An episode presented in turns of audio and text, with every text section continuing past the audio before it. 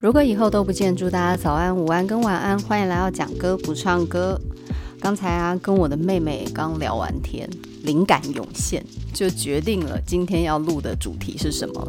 不然，其实今天因为我的一个礼拜两更嘛，一次礼拜三、礼拜日，然后最近的状态都非常顺利，所以常常都会提早发录音档上来，跟大家分享最近的近况跟好听的歌曲。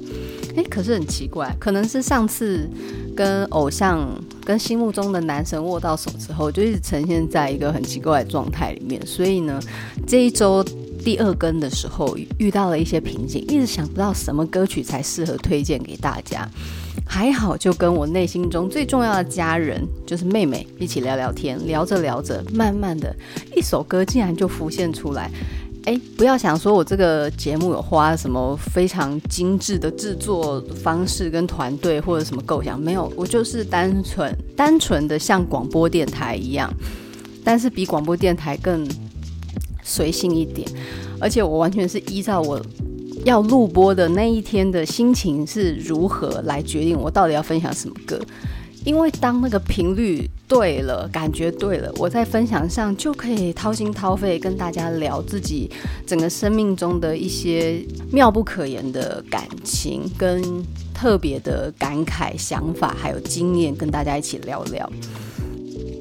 我常常一直在想哦，人世间上的所有缘分相遇，到底有没有它的背后原因？呃，比如说我之前就讲过嘛，王家卫有在《一代宗师》里面有一句话：“人世间的所有相遇都是久别重逢。”短短的一句话，其实就包含了整个中华文化里面对于前世今生的寄托跟一种盼望，还有对于生命相遇的一个很温暖的态度。等于说，所有的相遇都不是偶然，然后所有的相遇都有它背后的原因。比较积极的去关注，在人跟人之间的关系是有所原因，而不是而不只是单纯的遇见而已。那这句话其实在用在很多地方都可以安慰到很多人。那等于说，我们的见面，我们的遇见，都是为了圆满前一世。或者是前好几世的不告而别，也许是这样。那久别重逢，多少带了一种忧伤跟一种快乐，还有幸福。但是这就意味着所有的相遇最后都要别离，只是那个时间拉锯会拉多久多久。这个是比较中国式的前世今生。而在日本，他对于这种前世今生的概念会更多了一些宿命，而且还有更多的所谓的侘寂。这个侘是一个人部，在一个古宅的宅，寂是寂寞的寂。侘寂之美是一个从中国来的一个词汇。最初呢，侘寂代表就是一种古朴，然后简约的欣赏美学。那等于说，他用一种比较轻松自在的方式去看看待人世间的失去，然后还有一些比较负面的事情，学会包容接受这世界上的缺憾啊，然后比较不那么圆满的事情。这是最初从中国宋代的道教里面一种欣赏的方式，而这样的。美学态度一路流传到了日本之后，它多少带了一些转化跟转译。那转译其实就是透过不同的文化思想，重新组合成具有当地风情的意思。那在日文里面呢，侘寂就是 wabi sabi，它仍旧保有了当时宋朝流过来的所谓的简朴之美。那这就是挖比的意思，而萨比呢，这种晋级的概念，代表就是命运的无常，然后时间的流逝。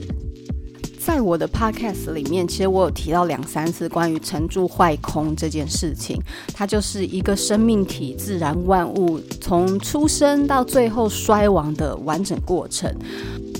所谓的侘寂之美，多少就有这个概念在里面。它所包含的就是这世界上的生老病死，圆融的去接受这一切的发生，并且理解为这就是生命最单纯的样子，而不只是去接受生命的新生跟喜悦，还有完美跟成熟。那包含它的衰老、衰败，甚至到最后的空亡，它都是生命美学的一种。在这样的美学态度之下，你就会觉得这世界上的万物都有自己独有的样子，不管是它最丰满、最壮大的时候，甚至到它终归寂寞的时候，它都会留下一抹自己在世界上曾有的样子跟风采。我们不只是看见美而想到美，我们看见了丑也能想到美，我们看见了它的无也想到它的有。那透过呢不同的角度去组成一件事情最完整的样子，这才是所谓的美嘛。在这个完美的概念，它还是真正的完整之美，而不只是没有任何缺点、不可击破的太太固化、太正面的美。因为你一直拘泥在非常正面、非常圆满的状态的时候，那你就会对失去这件事、对衰亡这件事感觉它是丑的。那这样在对世界上的很多状态、很多的发生的样子，你都会变成不能接受。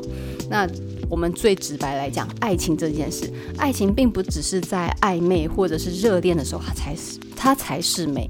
爱情在消逝的时候，到最后爱情灭亡的时候，它都是爱情的一部分。所谓的爱情，它从最初始爱意的萌生，到最后爱意的死亡，这一整个系列走完，这段爱情才正式的被完整呈现出来。如果我们只停留在热恋那个爱，那只是单纯迷恋，那并不是完整的爱。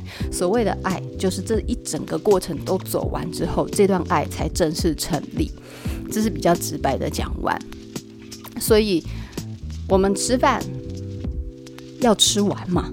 饭如果摆在那里，那并不是真正的食物。真正的食物是包含我们把它吃进去，这一整个过程结束，这才叫饮食。如果它只是在那，它只是一个物质，它并不是真正严格意义上的食物，因为我们并没有食这件事情。粗暴有力的讲法，那这是我的看法，并不代表就是说它就是一定对。但是我很喜欢这个概念。那在你如果想要认识日本对于人世万物的一个概念跟想法，它有一个剧集，我之前也有推荐过，就是《世界奇妙物语》。它是一个很长寿的小剧集，元素非常多，然后里面有很多怪诞、特别猎奇、都市传说，还有漫画想象，元素非常的多，各种你想得到、想不到的一个题材都会在里面被实际的呈现，然后并且透过演员的演技跟搭配去具体形塑出我们的那些幻想。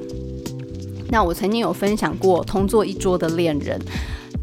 一个未来的伴侣，透过未来的技术，在一间特别的餐厅，跟年轻的女主角爱人相遇，然后并且以这种未来的身份来鼓励女主角要继续开朗的坚持下去，将会遇到真正爱你的人。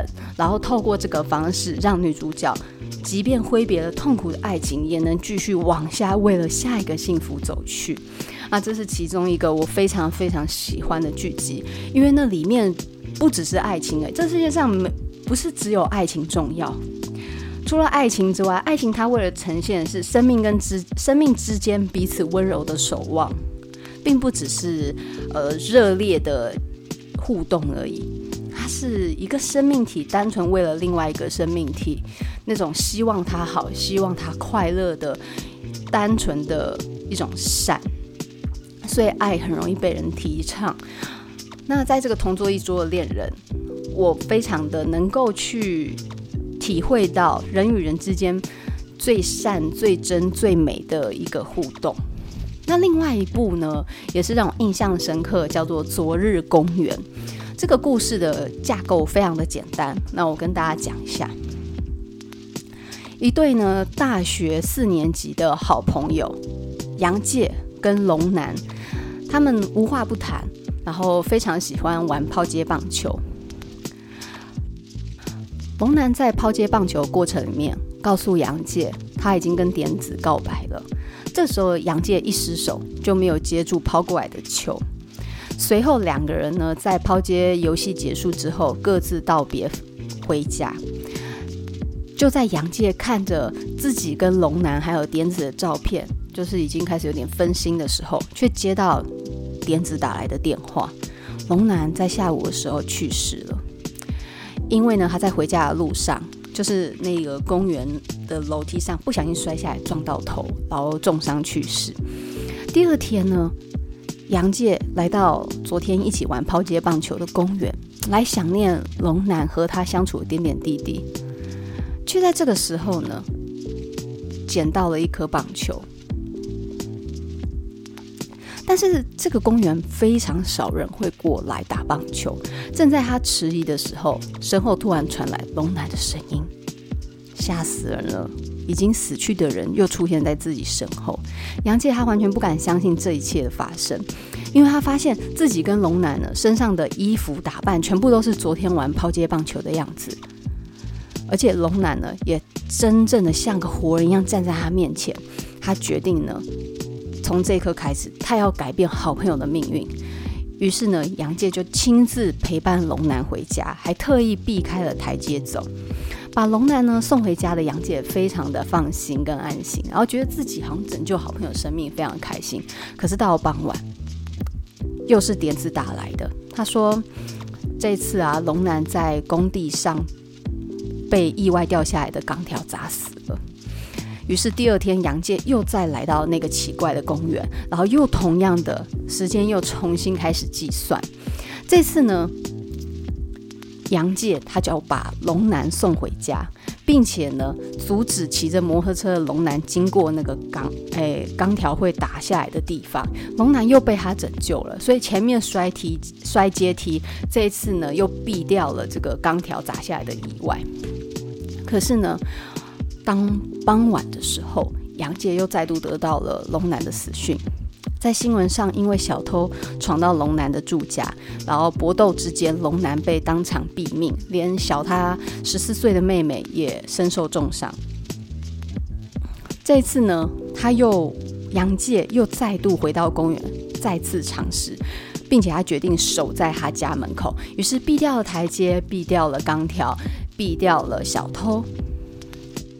随即，他就在龙南的家对面的长椅睡着了。这次，他不是透过电话或新闻知道了意外的事情，而是在人群的惊吓声中被惊醒。他发现龙南的家里竟然意外起了大火。这次不只是他的好朋友龙南跟妹妹出事，他们整家人都被火灾活活的烧死了。来到公园的杨介啊，他再度捡起了棒球。看着龙男，他问了一个问题：“如果我死了，你会怎么做？如果知道我今天就要死了，你会怎么办？”已逝的好朋友龙男告诉他：“一定要救你啊！”可是杨介接着问：“如果救了你，会伤害到你的家人，会牵连到你的家人，那你会怎么做？”龙男呢，告诉他，家人才是最重要的。于是呢，这次的杨介终于放手了，他不再去勉强自己，一次又一次的拯救龙男的命运。他终于决定让命运顺着自然的路线往下铺叙走下去。七年后呢，杨介和点子，也就是龙男告白那个女生。因为我刚刚有讲嘛，杨介跟龙南是一对好朋友，他们都喜欢点子，然后龙南跟点子告白，但是呢，不久之后就意外死亡。那杨介也喜欢点子，就在陪伴中，他们成为一对夫妻。那七年后，他们来到这个公园，一起走的时候啊，点子看着杨介问他：“如果我死了，你会怎么做？如果知道我今天就要死了，你会怎么办？”好，故事就停在这里。来，大家有没有一点想法要跟我分享一下？在这个故事里面呢、啊，如果把名字都盖掉，你不要用日本名字去听。我跟你们说，这个故事凭我对着日本文化多年来的欣赏跟接触，这绝对是日本的故事。它的里面这种差级之美抓得很到位，这就是刚才讲的生命的生老病死，生命的简朴，生命的意识，容易逝去的意思，全部包含在这个美里面。在这个昨日公园，它从它的命名，你就可以明显发现，它抓住一件事，叫做昨日。在这里的命名，不是未来公园，不是明日公园，而是昨日公园。它停在单纯的“昨日”这两个字，明显他把重点都放在了所谓的时光、时间概念，而且是已经逝去的时间概念。他要展现的不是这个公园可以重来时光，重新挽救一切这件事情，而是告诉你，在命运的路线、命运的漂流底下，我们如果去强行改变，只会造成更不幸的结局。如果我们能坦然接受这世界上自然的变化，跟所谓的意外。去坦然接受这些生命中必经的生离死别，比起我们勉强自己去强力扭转命运，去强力的去改变那些注定会发生的事情，我们会活得很辛苦，而且遗憾并不会因此减少半分。就像你们看《蝴蝶效应》这部电影，是不是也有异曲同工之妙？但是呢，这个蝴蝶效应，它在演示、演绎的方法不是演示，是演绎的方法，会更像美国那种大英雄的概念。你会发现，发现他们的角度不一样。在美国这一部蝴蝶效应里面，着重的是一个比较科学性的精神病的时光、时光机型的这种时光回溯。它处于比较一个理性的概念，而是评估了所有的可能之后，他发现了这个主角他必然的悲剧，就是他深爱的人跟他接触都注定会遇到很悲惨的事情。在这些理性的评估之下，他抛弃了感性，然后决定呢，舍去自己的生命，成全所有的人，这是里面其中一个结局，就是他最后变成回到了妈妈的子宫，把自己用脐带绞杀。可是我觉得这里有一个错误，就是脐带绕颈并不会造成胎儿死亡。你可以想象一个概念吗？假设我们的肚脐上面连接一根水管，然后这个水管缠着我们很多圈，这都不会造成我们死亡。为什么？因为呢，我们在妈妈肚子里面并不是靠着。嘴巴跟鼻子呼吸，我们是靠着脐带里面的空气。只要这个脐带没有被挤压到变形，我们基本上就算它绕着脖子很多圈，你都不会死去。所以它里面那一段，它故意让自己脖子缠着脐带，我是觉得比较不不是很真实啦。因为正确来讲，应该是要这个管子折到一个直角，完全堵住了那个管道的流通，才会造成死亡。好，这是题外话。他在这个过程里面是。一切理性的逻辑思考之后，决定选择一个成全大家的做法，那多少就会带着美国英雄主义式的概念。这个主角牺牲自己，成全大家。可是，在日本这个昨日公园，他所展现的主角情怀不一样。这里的主角，他就像我们一样，有自己的七情六欲。他的好朋友喜欢上了他们共同的女性好友点子，而这个男主角。杨介他也喜欢女生，可是呢，他不敢说，他只能把这个喜欢放在心里。而就在这个时候呢，好朋友意外离世，对不对？那最后结局，他是不是跟点子结婚了？他是凡人呐、在这个故事里面，他有自己的七情六欲，他爱点子，他也很深爱他的好朋友龙介，他努力去救他，可是最终他发现他救不了他。然后接受，坦然接受他的死去之时，也决定面对自己对点子的感情，然后和两个人走下去。在这里面，他并没有像艾希顿库奇在那个蝴蝶效应里面一样，就说哦，所有人碰到都会很衰，所以我决定要牺牲自己，成全大家。我的这个生命实在太伟大了，并没有这样子。他只是告诉你，我努力过，我尝试过了，但是我无力改变。所以我接受他，然后也接受我自己个人的情感。这就是两者在看待同样概念，你可以回到过去改变的话，他的观点是不一样的。你是要放在英雄主义上面呢，还是宿命主义上面？这就是两个国家不同的个性、不同的风土民情。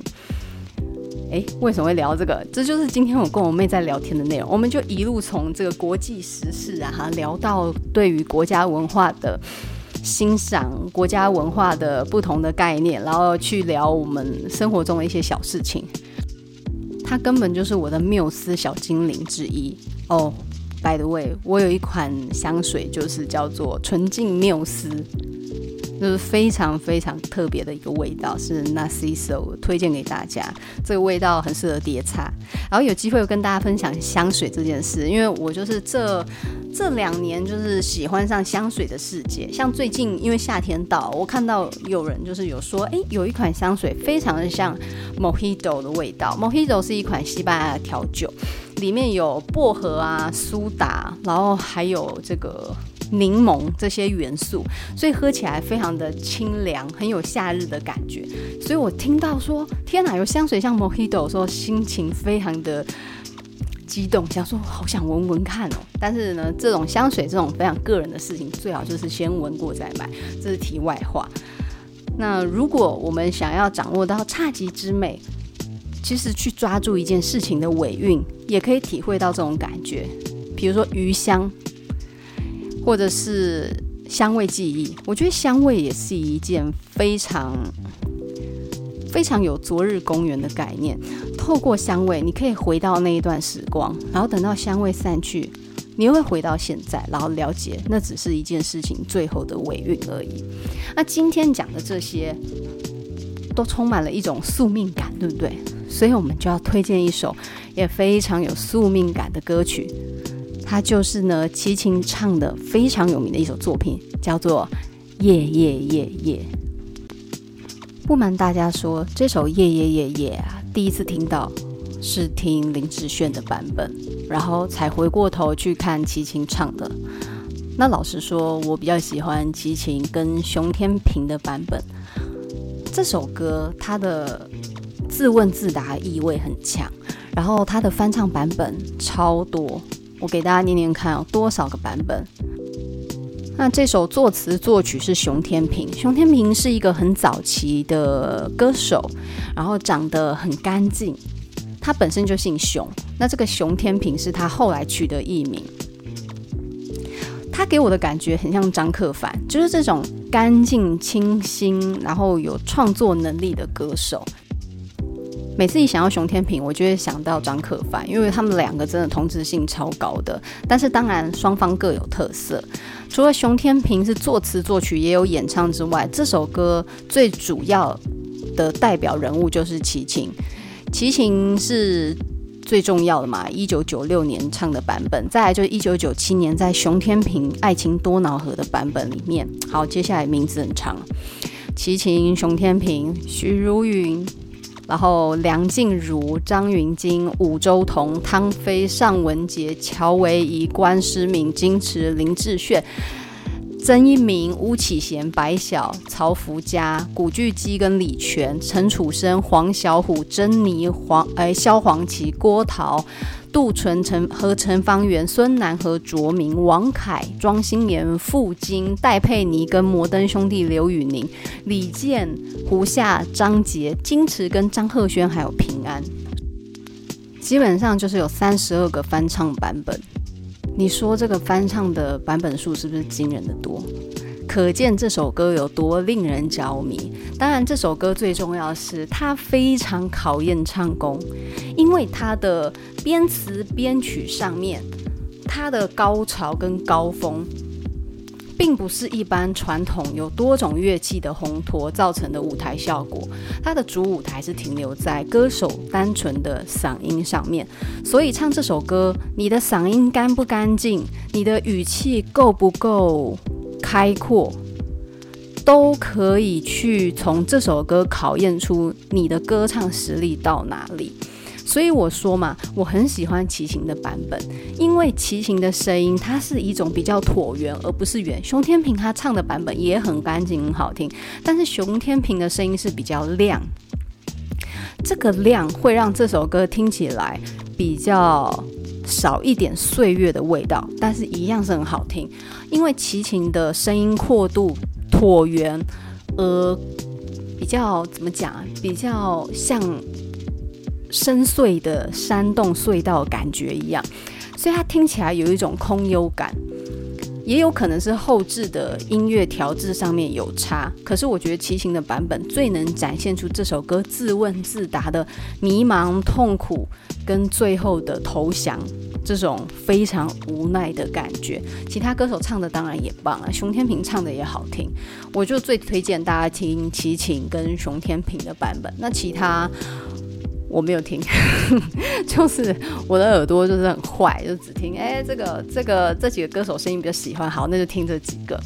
所以我觉得大家可以多听听看，因为三十二个版本，每一个都有自己的味道，也许你会在其他人的版本上面找到不一样的世界。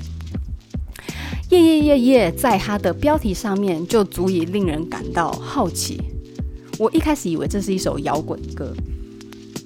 感觉就是要那种三天三夜玩到挂那种概念，好像这个世界上时间是永不停歇的。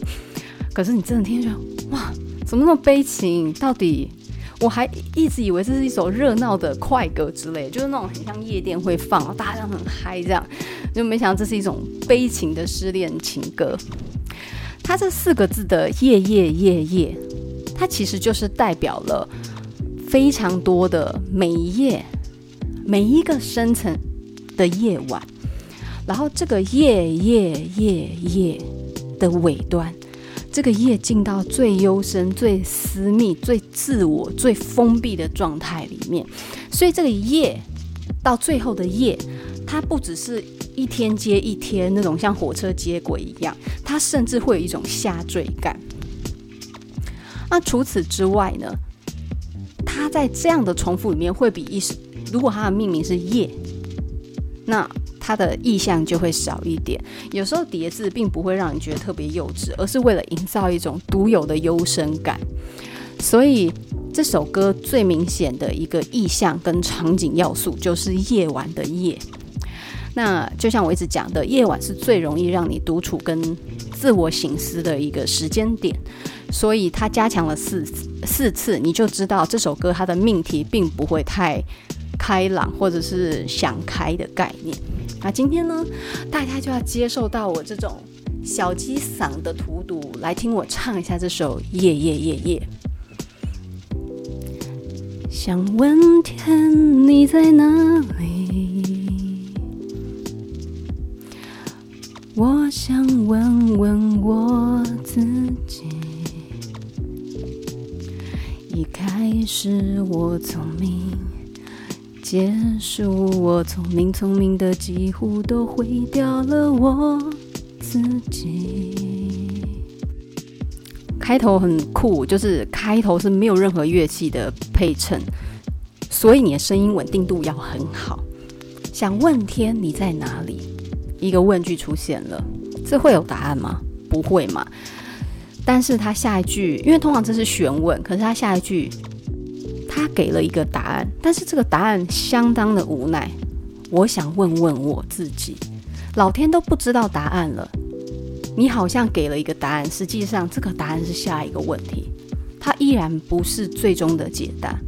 一开始我聪明，结束我聪明，和你的相遇这段关系里面，一开始是我主动的，是我决定我们的关系开始，结束也是我决定的。然后这个聪明是反讽的，好像说这段的关系开启跟结束都是由我单方面做主做决定，我好像很会审时度势一样，知道说这段感情的利弊、快乐与否都在我的掌握之间，所以我很清楚什么时候该该开始，什么时候该做停损点，感觉是这样。下一句就说聪明的几乎都毁掉了我自己。我擅自开始了，我擅自结束了，看起来一切都在我掌握之中。可是呢，这样的方式，却让我所有的真心，在这段关系里面变得一塌糊涂，并不是你有赋予我，而是我以为感情是可以随时抽腿就走，可是等到我结束了这段关系，我才发现我自己都掉下去了，而且呢，没有办法可以挽回，没有办法可以让我心回到最原始、最完整的状态。然后接下来呢，就是最经典的齐秦的声音，它可以很文雅，很像书生一样，很秀气；它也可以很狂暴的唱，想问天，问大地，或者是迷信，问问宿命，放弃所有。抛下所有，让我漂流在安静的夜夜夜空里。所以你看，他前面好像自作聪明的解答而且，没有想问天问问大地，问大地是干嘛？用嗅觉得到答案吗？没有，他想问天问大地。这个天跟地是一个自然的。自然宇宙运行的一个隐形的运作道理，所以他是想问这世界万物的一切：日升月落，海岸澎湃潮汐，让蝴蝶飞舞，让鲜花吐芬芳，让春夏秋冬自然运作，一切宇宙万物运行的原因。透过这一件一件的问，到底能不能问出那个很爱我，我也很爱你的那个你在哪里？但是，一样没有答案。所以他说，还是干脆我更迷信一点，更不讲理性与科学一点，我直接问：这一切是不是命运造成的？是不是有？一条又一条我们看不见的线，然后那条线叫命运，绑着我跟你，缘分到这条线就断了，会不会是这样？然后如果这一切我都问不到答案，我干脆把一切都丢了，我一切都不要想了，我什么都不要了，就让我在这个非常寂寞的夜里面，在这个永远不会有答案的状态里面。放逐我自己的灵魂，所以漂流在安静的夜夜空里。你也不必牵强再说爱我，反正我的灵魂一片片凋落，慢慢的拼凑。慢慢的拼凑，拼凑成一个完全不属于真正的我。你也不必牵强再说爱我，反正我的灵魂一片片凋落。慢慢的拼凑，慢慢的拼凑，拼凑成一个完全不属于真正的我。好，所以刚才呢？这一段歌词他重复了两遍，你不用再勉强去说你对我还有爱了。反正呢，我的整个完整的灵魂都在这段关系里面，像那种即将衰亡的树木一样，片片斑驳，树皮一片一片的。斑驳掉下来，你们有没有看过那种白千层这种树？它的树皮很特别，它的树皮很像那种被刮坏的油漆一样，一片一片一片，永远撕不完。而且它那个并不是那种很美的层次，不是千层派那么漂亮。它那个剥落样真的好像人的皮肤被剥烂一样，是非常有残缺之美的一种树形。我就觉得哇，老天爷怎么会发明这种树？好特别哦。然后它它叫白千层。然后我就每次想到我的灵魂一片片掉落的时候，我都会凋落啊，不是掉落，是凋落。我就想要白千层的树皮，所以你们可以去查白千层这种树。然后它的外形真的不是我们想象那种很很美的那种树枝树木。然后在我住的一个，在我怎么讲？因为我住在北台湾嘛，然后有一个比较靠海岸的小镇嘛。它有一段路，一小段，那一小段很久很久以前，那往渔港的方向，那个小镇它有一个有一大块地种满了白千层。虽然我说近看觉得这个白千层的树皮触目惊心，可是远看它很像油画一样，因为白千层的树皮非常的亮跟洁白，然后它就一条一条种的密密麻麻的，很像那种欧洲古画画那种自然风景，树笔直真的很美很美。好，题外话，他说慢慢的拼凑，慢慢的拼凑，所以他的灵魂先被这段爱伤的片片凋零之后。那他就像一个重伤，慢慢努力要活下来的那个状态，把他的灵魂碎片都捡回来，去拼，去凑，不是拼，不是组装哦，是拼凑。什么叫拼凑？就是这些碎片是不完整的，他用凑的，而不是用拼接的。等于说，他收集这些灵魂碎片，并不是全部的灵魂，他有一些已经随风而逝，随着这段爱情给撕毁、给烧灭了，所以他用拼凑，好拼凑成一个完全不属于真正的我，所以他的灵魂在受伤之后重新恢复，可是这个恢复已经不是最全然的自己了。然后这一段又继续再唱一次。那这首歌结构真的超简单，因为唱完这一段之后，又继续唱，想问天，问大地，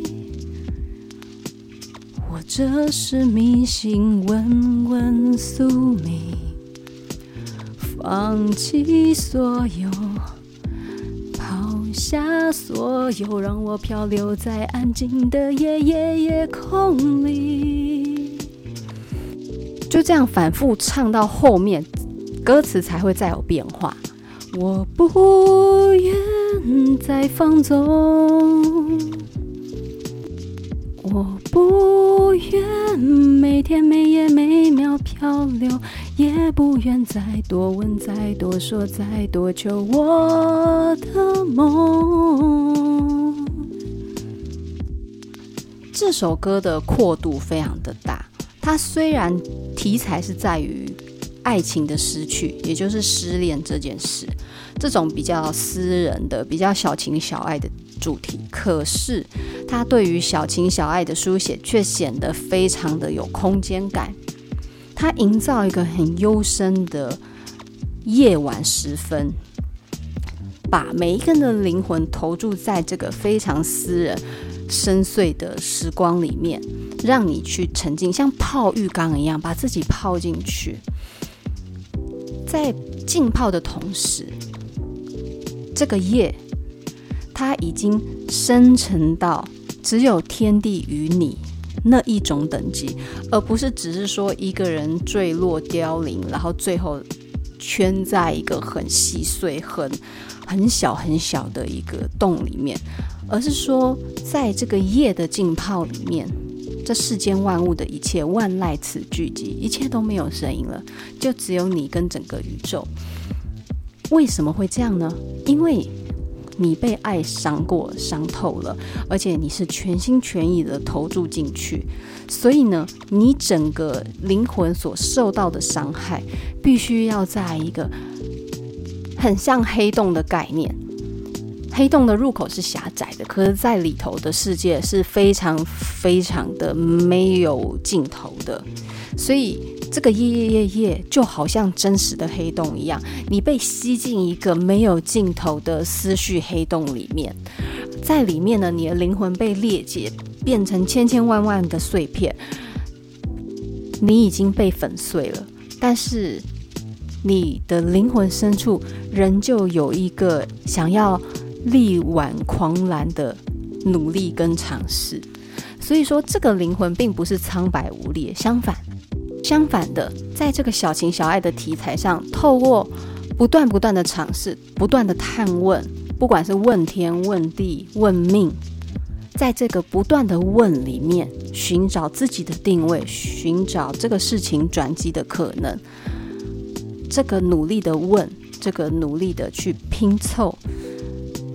才会慢慢恢复到真正的完整的自我，所以他最后终于他说：“我不愿再放纵，我也不想要每天每夜每秒都停留在这个思绪黑洞里面，也不愿，终于他不愿再问、再说、再求了。他不再去奢求那些曾经那么美好、曾经抱在怀里，最后消散在风里的我的梦。那这个梦是什么呢？包括你，包括我，包括未来，包括曾经有过的欢情笑语。全部容纳在这个字“梦”里面，而不是只只有爱。所谓的爱是一个双向的，可是这个梦是一个圆形的，是一个包容性质的。它不只是容纳两个角色，而是这两个角色所连接起来无限可能的以后。然后这一切已经化成无了。讲这首歌很像从基隆到宜兰那一段火车铁轨的风景，因为从基隆到东台湾会有一段很长的隧道车程。原本你都还看得见那种阴阴冷冷基隆独有的天空，很多灰云，不一定会下雨，但是晴天的状态比较少。突然。原本的声音是轰隆轰隆隆，然后突然你就进到一个很黑的地方，轰咻，然后接下来声音就嘘，这样持续很长一段时间。那这段时间呢，你的窗外的风景全部都是一片黑色，一直持续很久很久。你不知道什么是结尾，什么时候会出隧道，你就是在等。然后在等的这段时间，你什么也听不到，你就听见火车高速的行进到山洞里面，几近真空、安静的白噪音。那这首歌就很像这个进到隧道的这段时间，而且说认真的，其实这首歌最后还是留了一点点的希望，仿佛走过这一段。幽深的隧道之后，就会进到东台湾的美丽的海岸线一样。可能一路白噪音持续很久之后，你努力的坚持着，会突然眼睛一亮，眼前进到了一片蔚蓝，然后那一刻你就会知道，你要到站了，你要到了另一个新的地方了。我们这个思绪的长河里面，就好像坐上了一条列车，进到了无止境的隧道，等待着下一个下站的地方。然后，也许那里的风光明媚，会是另一个不同的体验。所以，希望所有失恋或是还在感情修复期的人们，可以经过这一段隧道期之后，迎向更美的蔚蓝海景。然后有空大家可以去东台湾走走，我在那里生活了，诶，几年呢？四年，就是蛮悠闲惬意的。不过如果你要好好赚钱的话，在东台湾是比较难的，因为东台湾的工作机会真的很有限。不过说认真的，偶尔去一趟。会真的觉得天哪，原来真的会有地方鼻屎会比较少，就是因为空气污染很少，所以在那里住了四年没有鼻屎过。然后回到了北台湾之后，鼻屎变超多的。然后车站旁边也看不到真正的这种一重又一重的山峦叠嶂。不过在都市也有都市美丽的地方，美丽的。夜色，因为在东台湾看不到夕阳，会被山挡住。你们知道这件事吗？就是太阳西下，可是问题是东台湾的西边就是山脉，所以在花莲看不到夕阳。你们有看过花莲的夕阳吗？应该没有看过吧？就是它会落到一个高点的时候被山挡住。它还是会有夕阳，只是那个夕阳并不是完整一路到这个地平线的那一段 magic hour，你只看得到晕染的颜色，但你看不到那一颗太阳停在地平线的那一个时间点。所以大家要去东台湾看夕阳的要注意啦，看不到，你如果要看的话，最好还是留在西台湾看。然后西台湾的夕阳美景很多，我最喜欢的地方是在北台湾的大洞山。然后大洞山的夕阳美景真的是美到一个炸掉，它可以看到龟山、莺歌、树林。哎，还有哪一些地方啊？它我记得它横跨了整个北台湾很大区块的夜景，然后它的一个高点也够，所以那个景象是非常壮观的。有机会再跟大家好好分享一下我那一段时间不断在追寻夕阳美景的潇洒日子。现在没有那个体力了。我们今天就一路先从关于一代宗师。所谓的相遇就是久别重逢，这种中华式的宿命一路延伸到日本的侘寂之美，在这个侘寂之美里面，我们去体会到对于生命的包容，不只是在它最美的状态，还包含它一路到衰亡，都算整个生命的美之一。接着，我们就来分享了《世界奇妙物语》那一个很有趣的昨日公园故事。在这个故事里面，就会知道命运的不可改变性，但是同时呢，也告诉你好好的把握生命的当下吧。然后再来透过这个昨日公园一路延伸到缘分这件事之后，我们就来讨论到《夜夜夜夜》这首歌，沉浸在。悲伤里面，但是呢，从一开始的不能接受到坦然的相信这一切是必然的结果，最后呢，决定走出来。但是这个走出来，并不是那种民族英雄式很强烈的光明感，而是在黑洞无止境的黑暗里面，看见一点点星星的星芒。然后就像我曾经坐火车到东台湾那个幽深隧道，突然一下子看见了东台湾海景的那个惊艳感。我们在期待就是这个开阔的瞬间，但有没有不知道，始终是会好的，因为他不愿再漂流，也不会再去问，不会再去问那个已经成为梦的过去了。那这就是今天的分享，希望大家会喜欢。然后今天意外的，我觉得我唱的没有太可怕。那谢谢大家一路的收听跟支持。然后如果你们愿意的话，拜托就是给我一点评论评价，然后鼓励我。没错，我就是一个感性又依赖别人掌声活下去的灵魂。然后加上我觉得，如果一个节目有评论去分享剖析这个节目带来的感受，我相信会有更多的听众。然后。被吸引过来，因为有时候我们在选 podcast 会去看评论，我是不会，我自己听 podcast，我纯粹就是先点进去听声音，我喜不喜欢，喜欢我就继续听，然后再去关注题材。因为我发现评论真的对我来讲不准啦，因为有一些节目评论人气超高，可是我听了大概五分钟我就关掉了，主要是口音啦，或者咬字，或者是讲话的方式，还有就是两个主持人双口。双口 podcast 有时候他们的频率，两个话两个人的话语权在对接的时候没有那么顺，也会很容易被我耳朵给排斥。